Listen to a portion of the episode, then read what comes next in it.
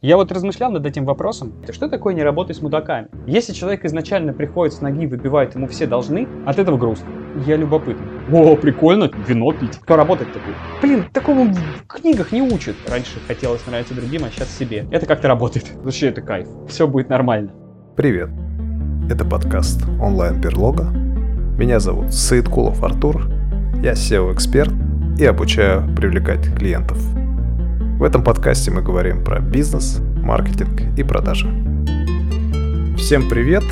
Около шести лет назад на Фейсбуке я участвовал в конкурсе, где разыгрывалась кружка для кофе переносная кружка. Конкурс проводила компания, которая производила мерч. Я ее выиграл, я уже не помню, какие условия конкурса. Что-то было там, надо было оказаться каким-то подписчиком по номеру. Когда я получил этот э, подарок, я удивился качеству продукции, потому что для меня какая-то сувенирка, она всегда ассоциировалась с чем-то некачественным, где просто есть логотип компании, и самое важное, чтобы везде он высвечивался и показывался всем, кто его видит. Но вот по этому остаточному шлейфу, как э, наш сегодняшний гость, как он упоминал на одном из интервью, я пригласил создателя этого самого мерча. Его зовут Антон Верт. Э, он владелец мерч-компании, который занимается этим 16 лет работает с IT-индустрией и этим сегментом. Антон, привет. Привет, привет. Это правда, да. Это 16 лет уже, 17 год пошел. Супер. Антон, а расскажи, пожалуйста, чем ты занимаешься коротко, ну, может, не коротко. Да, все очень просто. Я занимаюсь корпоративным мерчом для внутренних и внешних целей. То есть, по сути, мы являемся маркетинговым и HR-инструментом, помогающим деврелам, employer branding менеджерам, HR, также ивент-менеджерам и маркетологам и пиарщикам в том числе, через э, вот этот инструмент, через корпоративный мерч достигать своих задач. Вот, собственно, такая вот вещь. Мы производим, придумываем дизайн, если это требуется, разрабатываем коллекции мерча, если это требуется, ну и, соответственно, производим от простых вещей, которые вот как у тебя была кружка очень классная, это кофер, это была прямо популярная история в свое время, да и сейчас тоже, это готовая продукция либо до разработки каких-то очень нестандартных вещей по типу 3D Lego. Маскот, ну, есть в компании, допустим, какой-то маскот, это, не знаю, это может быть лиса, это может быть все что угодно, там, не знаю, медведь, и из него можно сделать, соответственно, игрушку, которая потом, ну, не только игрушка, все что угодно. В общем, от кружки с логотипом и ручки до, соответственно, каких-то кастомных вещей. Это то, что мы делаем в сегменте B2B для корпоративного клиента. Это если коротко. Антон, расскажи, с чего ты начинал, может быть, свой опыт в ретроспективе. Ретроспектива. Да, в ретроспективе. Я ненавижу это слово, я его каждый раз тоже, мне очень сложно. Слушай, я никогда не думал, что я буду предпринимателем. Я уже где-то как-то писал об этом и всегда повторяюсь. У меня очень хорошие отношения с мамой. Она у меня одна вырастила, и она всегда мне говорила, предпринимательство это страшно, ну, как бы, потому что это были 90-е, там действительно даже доходило до там, как бы, убийств и прочих вещей. Ну, это в 90-е, я вырос в 90-е, и она всегда говорила, тебе нужно найти там теплое местечко каким-нибудь замом в какой-нибудь юрфирме. Вот, и я вот прям с этим вот э, настроем всю жизнь там настраивался, но в какой-то определенный момент я страсть пересилила. А что такое страсть? Я очень любил игры, ну, не онлайновые, а офлайновые, то есть я прямо реально вырезал из журналов интервью российских разработчиков, и не только российских, вот. И как-то один раз я просто попал на игровую конференцию волонтером, будучи еще и заплатив. Вот настолько я был не очень-то вообще в теме, что такое волонтерство, я еще и заплатил за билет и поработал волонтером, и ну, как бы мне не смогли вернуть деньги, но мне дали два welcome пака. И я как бы помню, это последняя электричка, я возвращаюсь из Москвы, у меня два таких, знаешь, на перевес, как и патронтаж такой, как бы эти, как у матросов э, этих э, ленинградских там. Так что два таких рюкзака за пазухой. В одном типа лежит э, там блокнот, ручка и футболка, и в другом. И я такой возвращаюсь счастливый, говорю, во, я прям, во. Там не было слова мерч, тогда еще мы его не сильно, по-моему, это было просто название там сувенирка или или типа став с конференции, но для меня это было, для парня из региона, ну, разрыв. И на следующих конференциях просто меня там говорят, да давай раздай листовки, а давай сделай футболки для моделей, да, для промоутеров. И оно как-то все поехало, и оказалось то, что вещи очень популярная история в IT, особенно в геймдеве. И потихонечку мы начали работать с этим сегментом. Не потому, что я хотел продавать вещи, а потому, что мне очень нравилось быть частью индустрии как я считаю, до сих пор и являюсь. Ну, не я, а вообще вся наша команда, вся наша компания. Это произошло просто по стечению обстоятельств и по огромному желанию быть полезным, нежели изначально это была история с финансовой точки зрения, что типа я сейчас куплю, продам, я не осуждаю, ну, в смысле, не могу сказать, что это плохой путь, это тоже классный. Просто в моем случае я такой не совсем предприниматель с самого начала больше, наверное, такой энтузиаст, вдохновленный индустрией. А почему ты выбрал именно корпоративный мерч, если ты сейчас говоришь про событийный мерч, если я правильно все это классифицирую, вот, почему ты все-таки выбрал эту нишу? Как бы все перемешалось, и когда ты делаешь для конференции вещи, потом же ты их делаешь для сотрудников, а потом э, в определенный момент времени, до пандемии, вот распределение мерча было примерно 80 на 20 в сторону ивентов маркетинг, пиар, ивенты, продажи. Вот там было больше всего бюджетов, связанных с раздачей продукции, с э, какими-то... для клиентов. Но когда началась пандемия, то все поменялось. Тогда вообще, вот начиная с 2020 года, рынок не клиента, рынок сотрудника.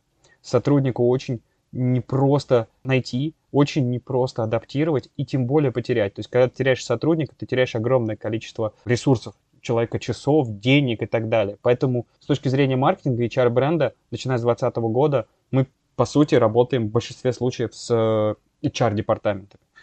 А тогда изначально это была все-таки событийка, да. А сейчас это вот HR-бренд. Скажи, зачем вообще нужен компаниям э, мерч? Я в контексте того, что можно же пойти в какой-нибудь фотосалон, распечатать себе какую-то сувенирку, там, напечатать всего супер некачественного, но дешевого при этом. Зачем нужно именно изощряться, делать что-то качественное, красивое? В чем выгода у компании? Вот очень важно, да, все маркетологи, очень многие маркетологи до сих пор живут в парадигме, в двух парадигмах. Первое, это мы сделаем футболки, и они окупятся – и мы будем продавать их, не работает, уже не работает. То есть, типа, продавать своим сотрудникам это достаточно, ну, такая тема очень сложная. Второе, мы так всегда делали, 20 лет делали, блокнотик, ручку там и алкоголь какой-нибудь дешевый, да, как бы мы так и будем продолжать. А, и календарь настенный. И мы так и будем продолжать. То есть, ну, как бы это тоже не совсем работает. Сейчас история в том, что вещи отображают, ну, lifestyle, они отображают ценности и смысл компании. Ну, вот явно, то есть есть два варианта, да, говорить про HR и говорить про внешнюю аудиторию, то есть, ну, грубо говоря, это мерч направленный на внутренний рынок, да, для сотрудников и направленный на клиентов. Я так или иначе буду перескакивать туда и сюда, потому что это в целом плюс-минус едино. И сейчас это трансляция ценностей. Если вот, допустим, возьмем мой любимый кейс, это Банк. выпустили свой универмаг мерча, который, я не знаю, э, мы в Clubhouse е еще общались с их представителями. Да, было дело, мы прям звали в Клабхаусе, прямо Альфа, Точка, прям серьезные люди приходили, и мы прям там зарубались за тему того, что зачем нужен мерч. Так вот, Тогда точка выпустила еще в, на пандемии, она выпустила классную а, линейку мерча, где было написано обычные черные свитшоты, вообще без, ну, то есть красивый, оверсайз, класс, но там было написано, типа, я предпринимаю, и все. И посыл был очень простой, я даже в, этих, в этой ситуации, я остаюсь собой, я предпринимаю, я предприниматель. И вот это вот вещь, которую, ну, по крайней мере, хочется, если ты транслируешь эти ценности, хочется ее носить и также транслировать. То есть, по сути, ты берешь ценности компании, в которые ты веришь, в которые ты являешься клиентом или сотрудником, и ты просто их транслируешь. Ну, тоже можно сказать с Яндексом, тоже можно сказать и с Касперским, с ВК. Совершенно ну, огромное количество IT-компаний, ну, если мы берем IT, мерч который хочется носить просто априори, показывая свою принадлежность к этому не то чтобы касте, но к этому стилю, к этому стилю жизни. Там, у Тинькова очень, очень классный, креативный мерч. И это, ну, грубо говоря, не западло носить, а даже хочется показывать, что я, типа, условно в этом живу, варюсь, это мое. То есть тут очень интересно, с одной стороны, ты как бы показываешь миру, где ты кто ты, то есть это некая статусность, да, а с другой стороны это некая принадлежность к тому, что типа вот я там, допустим, айтишник, или там, допустим, я там э, в этой компании, там, или я там работаю, ну, то есть, ну, типа, или мои ценности, там, молодость, креативность, как у Альфа, допустим, когда они выпускали прозрачные ботинки, что типа границ нет, э, молодость, креативность, причем неважно, не зависит от возраста, это зависит от твоего внутреннего ощущения. Поэтому, резюмируя, Мерч нужен для трансляции ценностей и соприкосновения с ценностями своими и компанией. Сейчас вообще вещи не являются какой-то э, ценностью сами по себе. Только смысл и наполнение смыслом, вот это самое главное. Ну, по крайней мере, то, что мы видим. А каким образом ты передаешь смысл при помощи мерча. Можешь чуть-чуть уточнить, потому что, вот, допустим, я понимаю, что если я получил что-то качественное, если я что-то получил приятное и, наверное, актуальное, например, та же одежда. Ну смотри, на самом деле на стыке дизайна, легенды и, ну, качество. То есть это не про... Ну, то есть, грубо говоря, если тебе просто, знаешь, как раньше было... Сейчас это уже, мне кажется, вряд ли, но раньше было типа «открой вклад, получи зонтик или плед». Это была такая очень интересная активация, которая не могу, я не знаю подробностей, но мне кажется, что она достаточно топорная. Но если мы, допустим, берем продукцию, в которой зашит дизайн, в которой зашит посыл, ну, в виде текстов, в виде копирайтинга, если мы берем нестандартную продукцию, допустим, не просто свитшот, а свитшот из э, блока, это когда у тебя несколько цветов, 4-5 разных цветов, разных типов материала, они сшиты вместе, и еще, то есть, ну, вот просто реально такое было. То есть нужно было отобразить мультинациональность, креативность и разнообразность внутри компании. И было выбрано решение, таки, ну, то есть из разного типа материала пошить свитшот. То есть это вот таким образом было обыграно. Ну, то есть, когда такую вещь... А, и самое главное, красиво это дарить. То есть, это может быть внутренний портал, который связан с, допустим, какими-то ачивками. Или же ты можешь покупать за какие-то коины. Вот у нас была история, когда открыли внутренний портал геймификации. Ну, не мы, это внутри компании. И а там история была в том, что нужно было делать добрые дела и зарабатывать коины, ну, определенные монетки. И никто особо-то не делал этого. Но когда выкатили э, линейку плеча, за которую можно побороться, то за последнюю неделю, там месяц был, да, вот за три, то есть условно за последнюю неделю было сделано в десятки раз больше добрых дел, потому что люди увидели, за что можно, собственно, получить приятное. Вот, собственно, геймификация, дизайн, внешний вид и креативные посылы, копирайтинг. Вот эти четыре штуки очень сильно влияют на вещь. Ну и плюс уникальность, конечно. То есть, если это мы говорим о какой-то там, допустим, разработке настольной игры, это тоже популярный такой айтем. Но его тоже надо дарить не топорно, его нужно дарить к чему-то, к примеру, к запуску нового продукта, или, допустим, к обновлению продукта, или к обновлению... Вот был такой случай, когда мы сделали брендированную корпоративную игру, ну, что-то типа монополии, ну, то есть бизнесовую, там механика была бизнесовая. Это было сопряжено с тем, что в компании менялся стиль управления, и необходимо было из простых исполнителей зародить в людях э, предпринимательскую жилку, чтобы они тоже соприк... ну даже не предпринимательскую, а управленческую жилку, чтобы они тоже понимали, насколько это сложный трудоемкий процесс, чтобы объединить больших, ну то есть как бы боссов и обычных исполнителей. Вот тогда был выбран такой вот, один из элементов был выбран вот такая вот бизнес-игра. Ну, это, естественно, маркетинговый инструмент, а не просто вещь. В конце 2018 года в интервью у Тимура Арсланова ты говорил, что трендами тогда является нанесение незаметных посторонним взглядом лого бренда Handmade и мерч с какой-либо истории. Что сейчас в тренде в 2023 году? Я вот размышлял над этим вопросом, и мне такое ощущение, что ничего не поменялось с этой точки зрения. Вещи с большим логотипом, они раньше работали для того, чтобы показать, я не знаю что, чтобы просто стать рекламным материалом. Сейчас же вещь, которую человек носит, она должна быть прежде всего удобной, она должна быть не то чтобы незаметным нанесением, но с очень-очень лаконичным нанесением, чтобы человек не чувствовал себя рекламным щитом, знаешь, таким сэндвичем, который ходит и показывает. Но при этом сама вещь, она должна быть брендирована, потому что на шаг назад я принадлежу к этой касте, я принадлежу к этой компании, я транслирую ее ценности, я являюсь частью этого мира, и я хочу, соответственно, носить эту вещь, потому что я ее, ну, то есть я амбассадор этого, этих ценностей. Через вещь ты транслируешь ценность. Поэтому с этой точки зрения практически ничего не поменялось.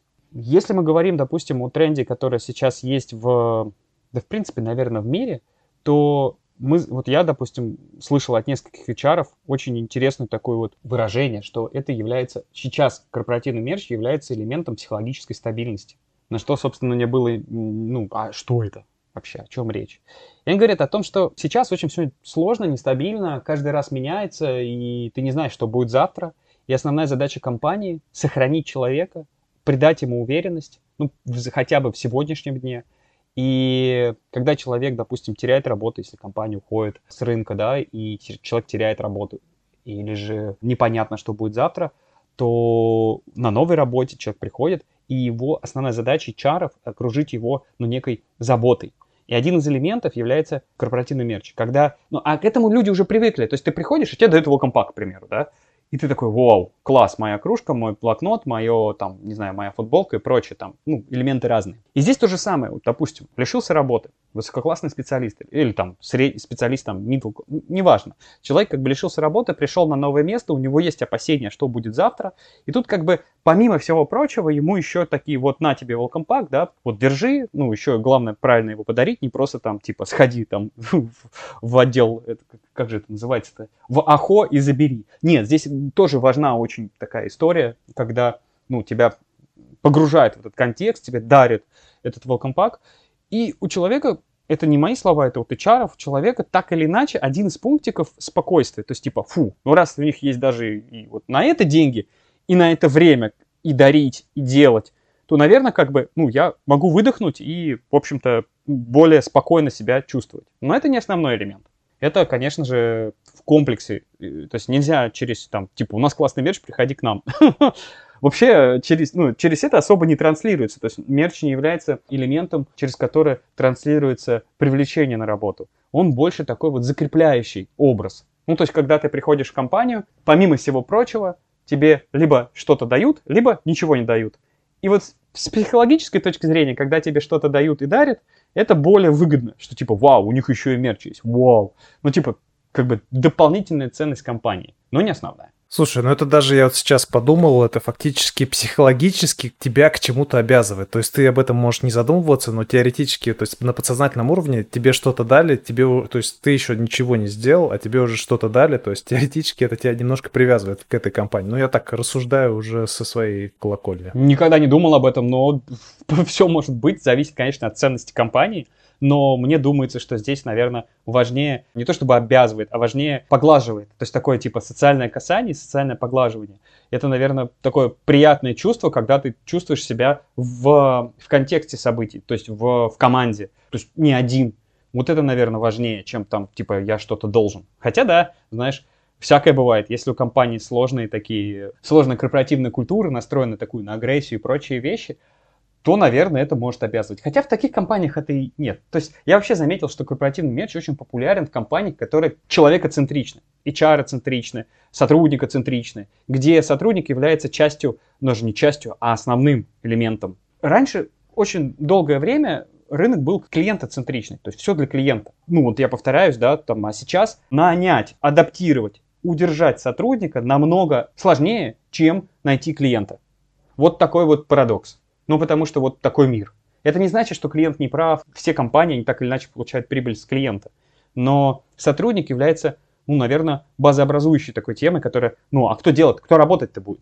Особенно сейчас, да, особенно в наше время. Поэтому, наверное, это часть образа, ну, часть команды, часть направлена на это. Хотя не исключаю твое размышление. Все может быть. Мне кажется, знаешь, я сейчас рассуждаю, и я думаю, что сейчас большое количество инструментов, каким образом можно привлечь клиентов, но инструментов, чтобы привлечь эффективно сотрудника и выбрать его, наверное, сильно меньше. Их, наверное, тоже много, но намного сложнее все-таки привлечь одного сотрудника, нежели привлечь, там, не знаю, 10 клиентов. Ну, мое такое личное. Конечно, все зависит от сферы, зависит от ниши и так далее, но если мы сейчас не говорим про продажу каких-то, не знаю, строительства заводов, а если мы говорим какой-то розничный бизнес и так далее, да. Я с тобой согласен, да, я об этом не задумывался, например. Ну и опять же, мы работаем в корпоративном сегменте, мы работаем в B2B, а в B2B это от, есть B2B, B2C, да, и в B2C вроде ты работаешь, ну, там, бизнес для клиентов, да, но он полностью оцифрован. Он не является персонализированным. Там вообще нет такого понятия особо, то есть там подавляющий процент это цифры, это дата, это история управления большим объемом, массивом информации, обрабатываемой для определенных целей. А в B2B,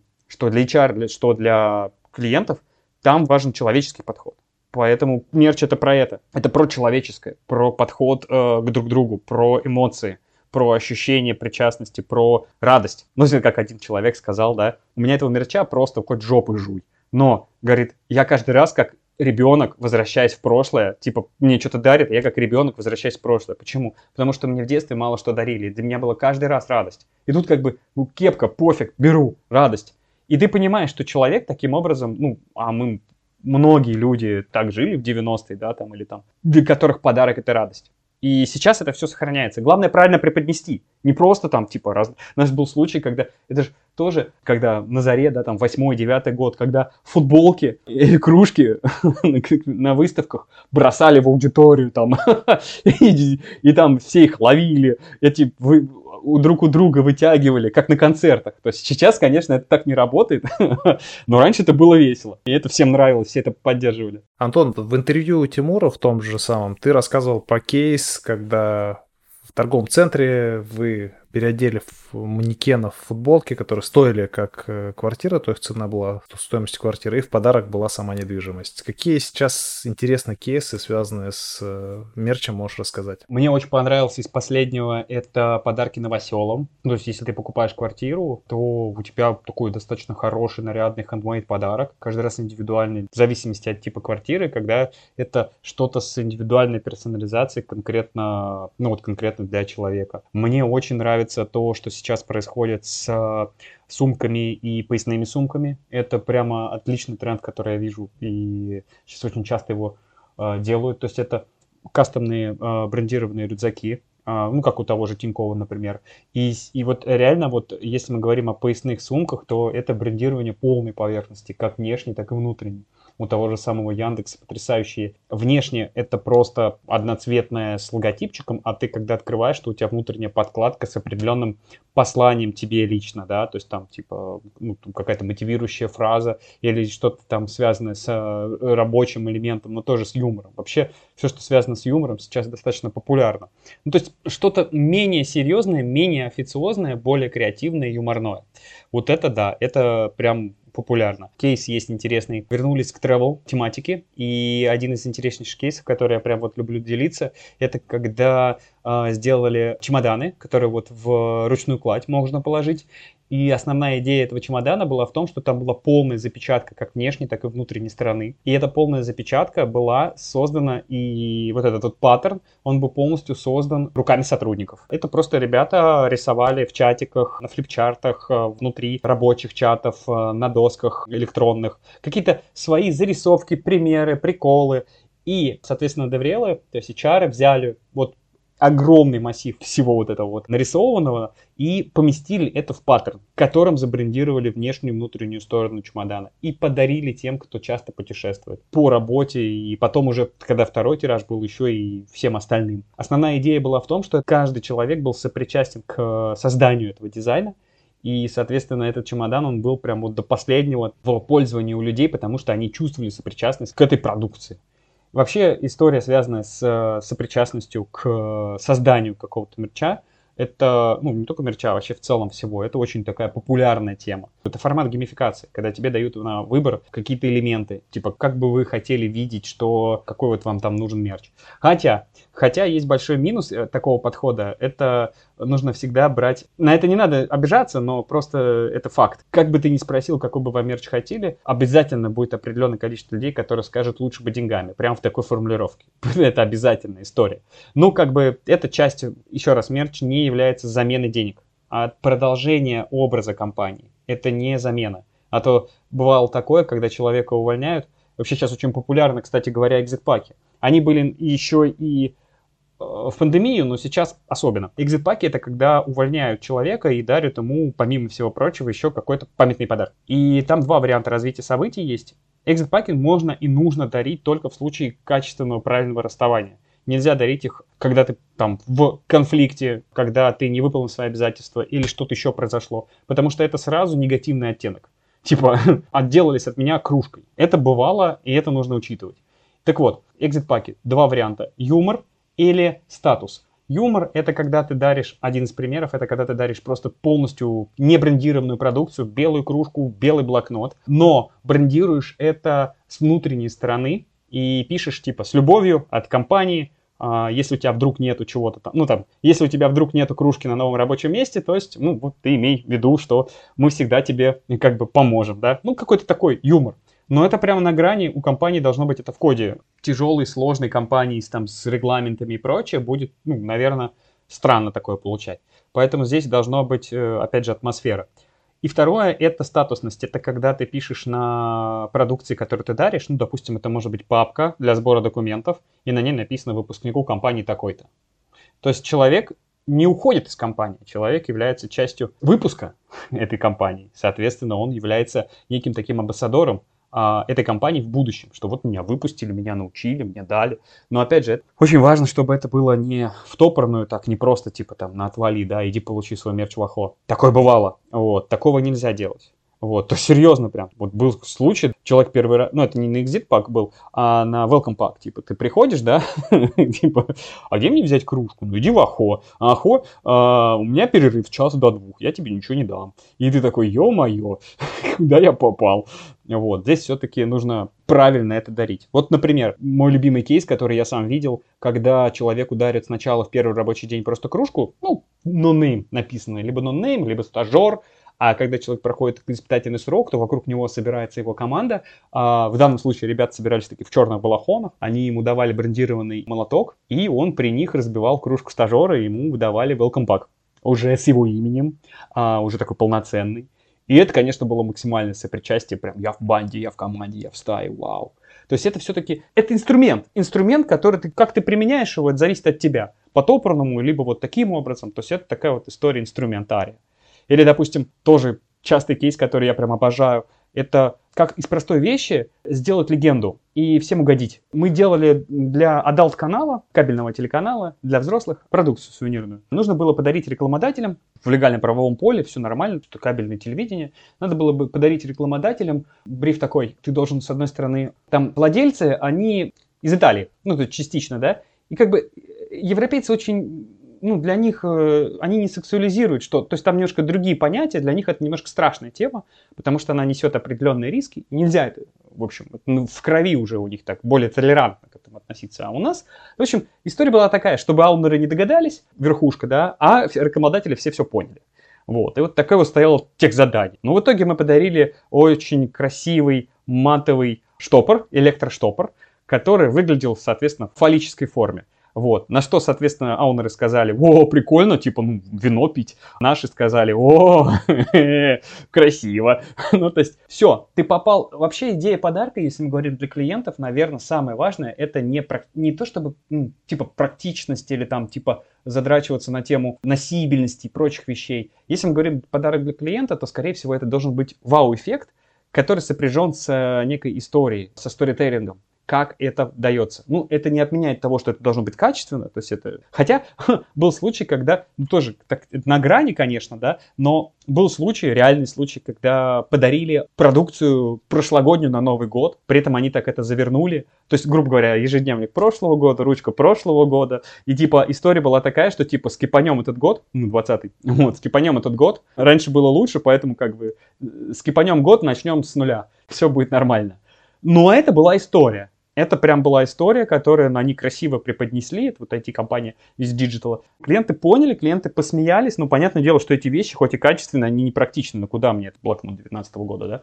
Вот, но идея, посыл, он вот такой. То есть тут, конечно, все зависит от идеи, которую потом уже транслируется в вещи, а не наоборот, как раньше. Антон, а как ты находишь заказчиков и почему они заказывают именно у тебя? Очень хороший вопрос. Я не знаю, почему они заказывают у меня. у нас. Важно понимать, что я не один, нас очень много, и это важно. Без команды ты практически никто. Это самый важный такой элемент. Я долго к этому шел, как управленец, к тому, что я всегда считал, что команда это круто, и без команды ты никто. И я думал, что типа я везде все могу сам, как владелец, предприниматель, нанимать и увольнять, и продавать, и делать. Но это большой миф. Без команды, без поддержки команды ничего ты не сможешь. Если говорить о том, как мы находим клиентов, то это первое, самое большое сарафанное радио и поддержка в сарафанном радио вопроса, который в скрипте прописан а кому мы можем быть еще полезны. Это не всегда, к сожалению, выполняется, но вот он в скрипте есть. То есть, грубо говоря, мы завершаем проект, если это первый раз, то у нас стоит скрипт в системе. Задать этот вопрос, кому мы еще можем быть полезны. Другой вопрос, как мы это отрабатываем. Здесь еще много точек роста, но вот этот вопрос очень сильно помогает в сарафанке экстрактить, добывать новых клиентов. Уже теплых, уже готовых. Второй момент это, конечно, публичная активность. Это все, что связано с э, показателями кейсов, выступлениями, то есть, ну, как бы личный бренд куда же без него, вот, на него действительно идут определенное количество клиентов. Иногда, конечно, это сопряжено со сложностями, с которыми тоже надо работать. Это когда к тебе пишут, и типа, сделай нам там 10 футболок завтра, да, к примеру, там, ты такой говоришь, блин, а, нет, ну что, зажрался, да, такое тоже бывало, ну, как бы, такое бывало. Или наоборот, там типа, а почему не ты ведешь проекты? Я говорю, ну как же, у нас целая команда. О, не, мы хотим, чтобы только ты. Но это было какое-то определенное время, меня это немножко раздражало, но я просто понял, что это является частью бизнес-процесса, и нужно просто качественно и грамотно передавать э, из личного бренда, конвертировать лиды, генерировать заявки в отдел продаж, тем лидам, аккаунтам, и, ну, собственно, это просто процесс. То есть, когда ты правильно передаешь это, то это уже как бы теплая заявка. Поэтому сарафанное радио, личный бренд, повторные заявки – это, наверное, все три вот таких основные, основные блока. Мы пользовались и хотели пользоваться, и пытались заниматься какими-то контекстной рекламой и прочее, но, к сожалению, релевантность этих заявок очень низкая, так как мы работаем B2B. А, ну да, еще, кстати, большой сегмент – это публичная деятельность самого Верткома, то есть это организация конференций, организация выставок своих, организация мероприятий, участие на мероприятиях. Это тоже дает свой плюс. Но важный момент. В нашей деятельности заявка разделена на две части. Продать компанию, продать товар и сервис, понятное дело. И это совершенно два разных процесса. Поэтому, продавая компанию, нужно понимать, что типа ты работаешь немножко не с товаром, не, даже не немножко, ты работаешь с образом. Ты работаешь с той историей, чтобы тебе доверяли, чтобы тебя изначально хотели, чтобы твой образ был тем, что вызывает желание поработать с тобой. И самое главное, чтобы потом, когда передаешь эту заявку, этот образ не рушился на, соответственно, втором этапе на аккаунтинге. А это уже работа с HR-брендом, которая, ну, без которой практически невозможно, мне кажется, сейчас особенно. То есть все, что связано с внутрикомом, это большая часть. В чем принципиальное отличие между самими клиентами, которые у тебя есть? То есть есть ли какая-то классификация самих клиентов в рамках компании? То есть, ну вот просто пример могу сказать по классификации героев моего подкаста примерно 50 на 50 э, люди просят ответы, ой, не ответы, а вопросы перед выпуском, 50% давай экспромтом. Вот просто пример. Есть ли какие-то классификации внутри твоей компании? Раньше мы классифицировали по сегментам. Автомобили, digital, там, не знаю, IT, там, банки, госсектор, там, ФЗ, не ФЗ. Но потом мы поняли, что это не работает. Это не та история, которая сегментация по отраслям, вещь полезная, но вторично. Сейчас мы сегментируем по двум принципам. Это по типу заказа, когда человек приходит за товаром, и когда человек приходит за сервисом, за задачу, решить задачу. Мы не участвуем принципиально в тендерах на товарные ассортименты. Мы не рубимся за последнюю копейку, это просто не наш путь. Мы пытались десятки, сотни раз в никуда. То есть это просто не то, в чем мы сильны. И, наверное, здесь надо признать, что здесь, если просто поучаствуйте в тендере, заполните 60 листов тендерной документации, потом будет переторжка, еще бесит меня это слово переторжка, блин. Вот честное слово. Потому что у нас там, типа, ты понимаешь, что человека часы на все вот это, это просто огромная потеря. То есть у тебя бизнес на это не заточен. Кто-то, наоборот, на этом работает. Но мы работаем на сервисе. То есть, когда приходит компания, человекоцентричная, который хочет для своих сотрудников сделать что-то классное, с логикой, с посылом, с идеей. И ты такой, вау, классно. Те же самые стикер-сеты разработать на основании э, внутренних мемов и понять сотрудников, что их цепляет, какие мемы, какие маскоты. И ты когда это все разрабатываешь, а потом реализуешь это, вообще это кайф. И вот такой тип клиентов, наверное, он основной наш. Когда человек приходит за сервисом и решить задачу. И более того, мотивация у людей, которые приходят за деньги, они, их мотивация, ну это как это нормально, опять же, мотивация прийти к начальнику и сказать, что я отжал на 3%. Это его мотивация. А если мы говорим о человеке, который приходит за задачей решить для HR-бренда что-то, то его задача это, ну, некая дополнительная стоимость HR-бренда, ну, value. В том числе, там же скрыт его личный мотив, когда ему погла... и говорят, блин, ты классный. Спасибо тебе большое. Руководитель говорит, блин, какой ты сделал классный мерч, вообще все ходят, даже я хочу. И это в социальной иерархии человека поднимает на определенный уровень. Это не то чтобы главное, но тоже является элементом э, нашего сервиса, который мы предлагаем. Поэтому, если говорить о классификации, то есть товарные. Не то, что мы прям не участвуем нигде, нет, ну просто смотрим по возможности. Есть товарные, а есть сервисные. Вот сервисные это наши, потому что мы в этом более лучше понимаем. Если говорить про классификацию по сегментам, отраслям, то, наверное, это уже не актуально. И третий вариант, это, конечно, по бюджетам. Ну, то есть, как бы по бюджетам, когда человек... Вот, вот очень тяжело. Раньше была история такая, что мы же выросли все друзья, мы же ведь классные, мы всем поможем, и приходит там за пятью футболочками, за десятью футболочками, ты понимаешь, что твой бизнес на это не настроен. Но почему-то ну, даже не почему-то, ну, ощущение, что типа, блин, ну мы же друзья, надо помочь. И ты, грубо говоря, постоянно свой бизнес-процесс рассатываешь, построенный для того, чтобы угодить клиенту. Но я заметил, и это прям статистика, если к тебе приходит клиент, который говорит «жопа, спаси, пожалуйста», 5 штучек, 10 штучек завтра, условно, я сейчас утрирую, ну, как бы идея такая, вот, наверное, 90-95% они не вырождаются в дальнейшие большие заказы. Сколько бы они тебе ни говорили, что ты прям типа там, мы тебе там золотим, нифига. Они будут приходить тебе ровно за тем же самым. Ты спас их жопу. И это, наверное, в какой-то определенный момент, такой был период жизненный, за 16 лет разное бывало, ты чувствовал себя спасателем, и ты такой крутой спасатель. Но у тебя вечно пожары, ты вечно пытаешься тушить пожары. И в определенный момент времени это уже понимаешь ты выгораешь, у тебя не такой ну, уровень рентабельности, у тебя, соответственно, выгорает команда. То есть это очень сильно выгорает. Ведь, ведь вот это удивительное ощущение сервиса, которое сейчас сильно сбито, но мы вот все-таки двигаем в хорошую сторону, когда я клиент, это, это знаешь, это вот в Российской империи был слово такое половой. Половой, у него даже название такое было, что он прям вот типа приходил господин барин, и он прям перед ним вот раскланялся и так далее. И как бы это сохранилось на протяжении всех этих столетий, блин. Что если я клиент, я барин, а ты чередь. Вот это неправильно, это неправильно. То есть как бы не так это все строится. То есть это партнерство, нежели, допустим, ну вот это вот ты подрядчик, я как бы клиент. Ну вот как бы вот это надо потихонечку двигать, потому что в клиентском сервисе, в B2B, это совместно, это решение совместно как, каких-то задач. Вот. И это тоже видно по клиентам. Это тоже сегментация. Когда человек приходит за то, чтобы сделать дешевле, быстрее, там, на постоплате, отжать, никак не выходит на коммуникацию, сами предложите, мы там подумаем, ты понимаешь, что нет, ну как бы вот, ну нет, ну нет, не получится диалога.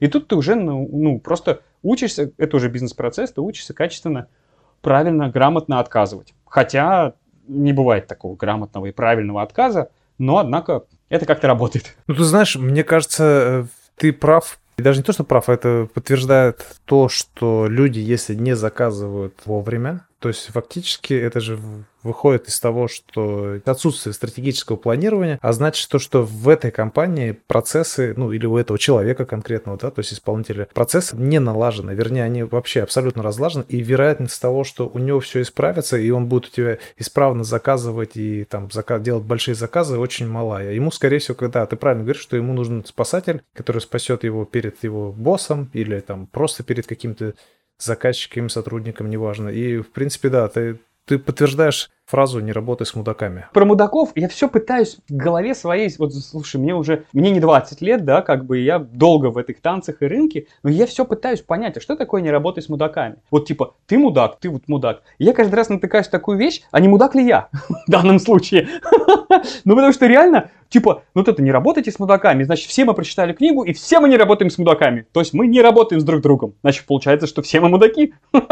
Ну то есть не могу понять, где эта грань. Действительно, есть люди, которым важно другое, не то, что важно мне. Мудак ли он при этом? Я не знаю. Ну, наверное. Ну, в моем смысле, да? Но даже самый... Ху... А матом можно ругаться? Можно, вообще без проблем. Не, я говорю, даже самый хуевый работник нас найдет ту самую хуевую работу. И это как бы будет идеальный матч, который друг друга будет по радости вообще, по кайфу.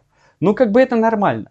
Вот, поэтому да, хочется сказать красиво, хлестко не работать с мудаками, и оно действительно так есть, но просто сразу возникает вопрос, да, как бы а в данной ситуации ты-то как сам, вот ты мудак или не мудак, вот. Это такое, каждый раз надо себя проверять на это. Я думаю, это важная такая ремарочка про рефлексию управления.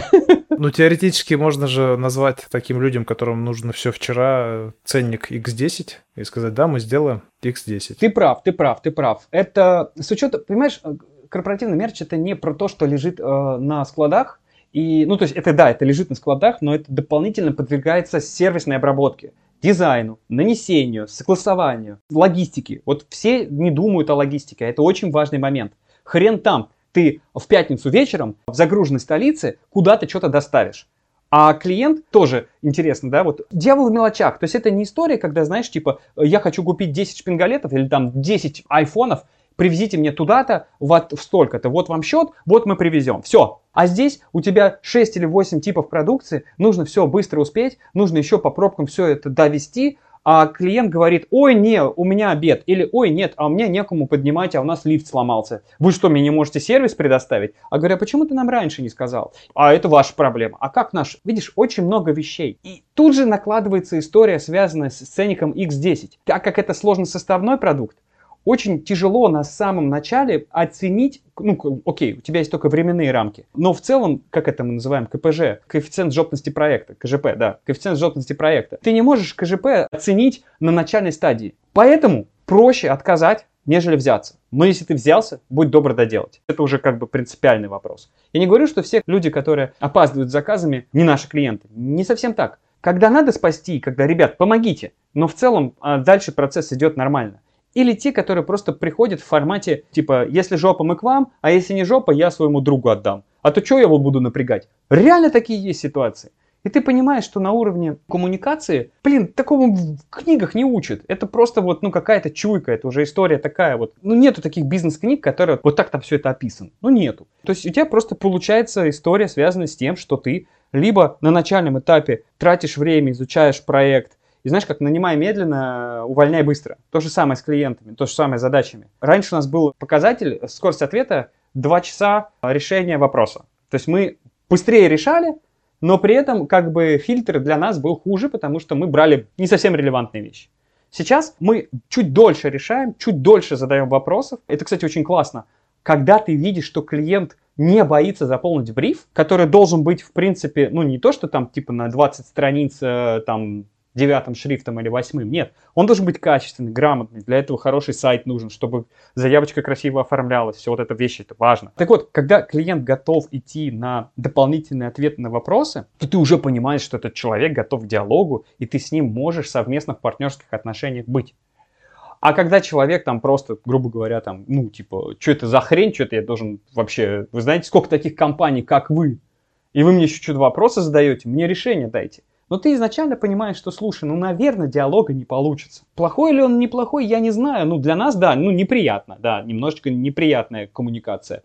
Но, наверное, мы пришли к тому, что, типа, если человек готов идти в коммуникацию, если ему сервис важнее, чем товар, по совокупности, да, то с ним можно построить партнерские отношения которые в дальнейшем приведут к классному результату. Вот такая вот история. Но это уже на основе своего личного опыта, как я понимаю, да? То есть то, что вы уже обожглись. Ну да, да. То есть не было какого-то консультанта, который пришел, делайте вот так, и вы начали делать так. То есть все это именно... Нет, я понимаю, что консультация, э, консультанты это хорошо, но это время, которое нужно затрачивать на погружение консультанта в отрасль. И это тоже достаточно большой и долгий процесс, когда у тебя постоянно все в работе, ты понимаешь, что, ну, блин, тебе проще самому допереть, чем нанять консультанта. Хотя, повторюсь, в зависимости от типа задач. Вот если мы говорим про аккаунтинг, то здесь, наверное, наша поляна, мы очень хорошо здесь понимаем, что наше, что не наше. Просто другой вопрос, как с этим потом работать.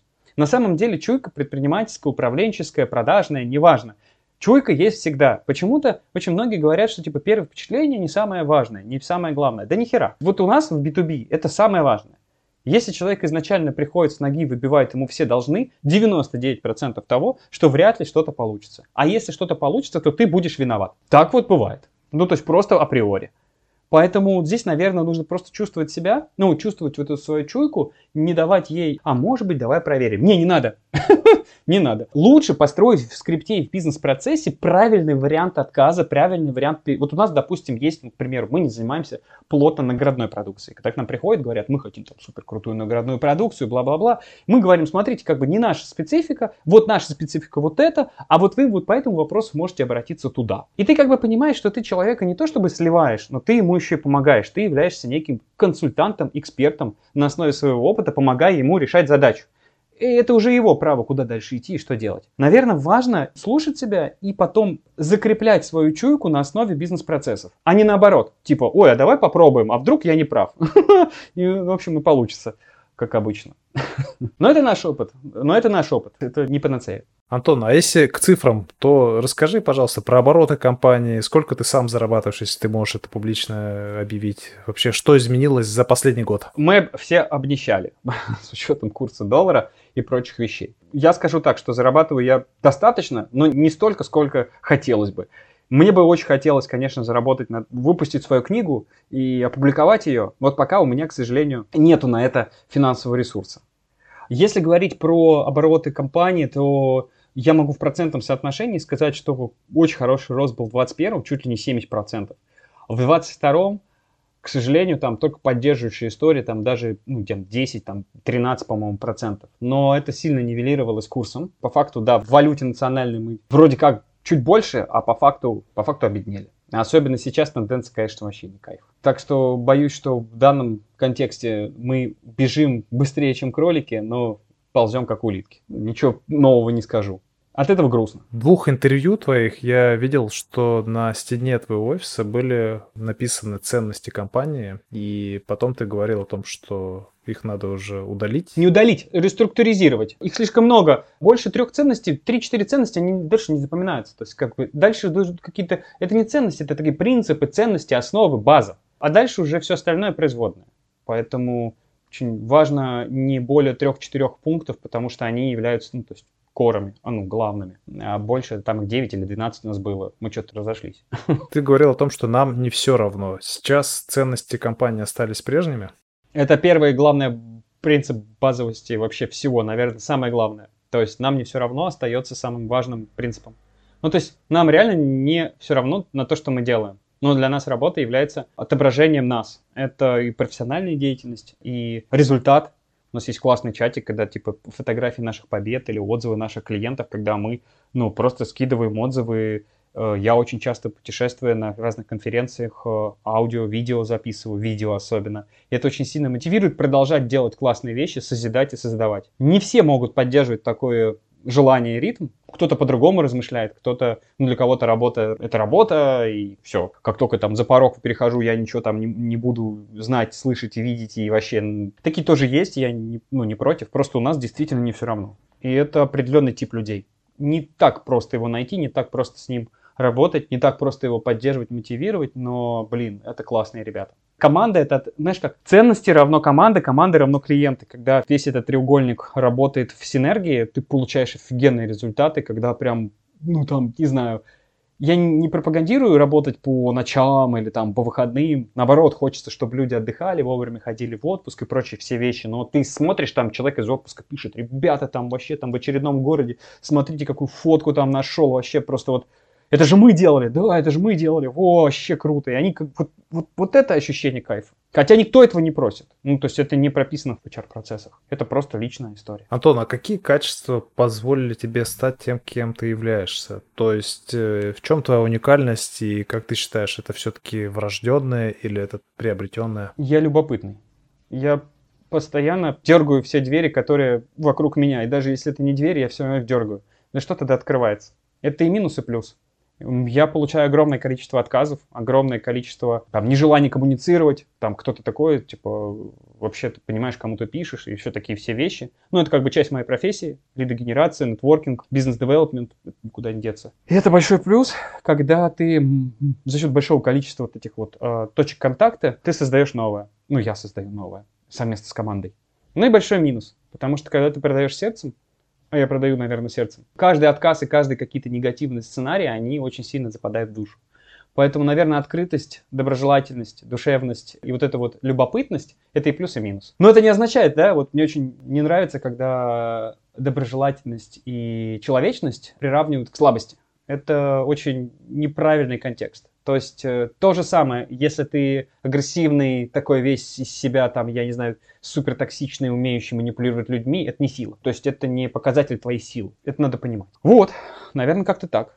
Но вообще о себе сложно говорить, я не знаю, пусть другие говорят. Ну вот пока что вроде как так это выглядит. Хорошо, а ты ведешь бизнес с 19 лет, и как ты считаешь, когда произошел самый качественный скачок в росте твоей компании, твоей личности, что этому послужило? Каждые три года каждые три года это через боль. То есть это прямо можно циклы компании отслеживать по трехлетним. То есть там в седьмом году это была там фан, а в десятом году это был первый офис, и это была смена команды.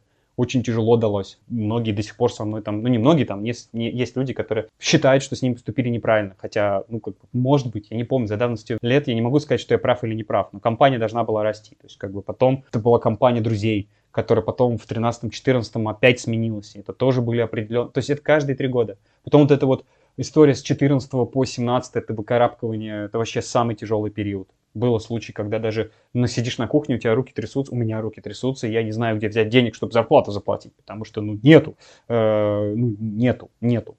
Вот. Очень классный период был с 17 по 20. Наверное, один из самых таких топовых. Очень хочется стабильности, спокойствия и планирования роста. Вот, наверное, эти года плюс-минус дали это. Ну, и все, что происходило после 20-го, это, конечно, огонь. Но при этом, ну, надо понимать, допустим, в 20-м мы открыли для себя персональную доставку, и мы доставили около 14 тысяч подарков по всему миру в 5, в 5 континентов. То есть, если бы не пандемия, наверное, бы этого не случилось. Каждые три года происходит боль, которую ты, ну, то есть, либо ты останавливаешься и начинаешь там затухать, либо ты обновляешься. Обновляться очень больно. Иногда со слезами, иногда с расставаниями с людьми иногда с непониманием, что делать дальше. Но каждые три года ты просто потихонечку, витком за витком растешь. Ну а как предприниматель, как человек, наверное, самое главное, это знаешь, как цитата ВКонтакте. Раньше хотелось нравиться другим, а сейчас себе. И это действительно правда. И очень тяжело нравиться себе. Я вижу в себе много недостатков, которые хотелось бы исправить, но я дальше понимаю, а для кого? Вообще вопрос, зачем и для кого, очень сильно, мне кажется, для каждого человека важен. Ну а для предпринимателя особенно. Ты сейчас вот для кого? Ну, то есть я вот для кого. И когда есть ответ конструктивный, тогда имеет смысл делать для кого-то для чего-то. А когда просто так или там в угоду кого-то, ну, такое себе. Но это уже, наверное, очень личное, чем хотелось бы поделиться. Короче, ребята, которые будут слушать, мне кажется, это самое важное, что если у вас все грустно, э, если что-то печально, хочется бросить все, это, скорее всего, тот самый момент, когда вы растете. Это как на тренировках. То есть, наверное, важно принять, да, сейчас херово, но это просто та самая точка роста, которая делает тебя сильнее, лучше, опытнее. По крайней мере, в моем случае так. Антон, и в конце каждого выпуска я готовлю блиц для каждого гостя и хотел бы тебе задать три вопроса. Отвечай коротко. Деньги или призвание? Деньги через призвание. Welcome паки или подарки к праздникам? Welcome паки. Только welcome паки. Путь ошибок или успешный успех? Успешный успех на основе пути ошибок. Одно без другого никак. Хорошо. Ну и, Антон, можешь порекомендовать что-то нашим слушателям, чтобы пройти этот как раз путь ошибок и добиться успешного успеха? Что бы ты им вообще пожелал? Бояться, но делать. И верить просто по факту. Вот как оно есть, так оно, наверное, самое лучшее.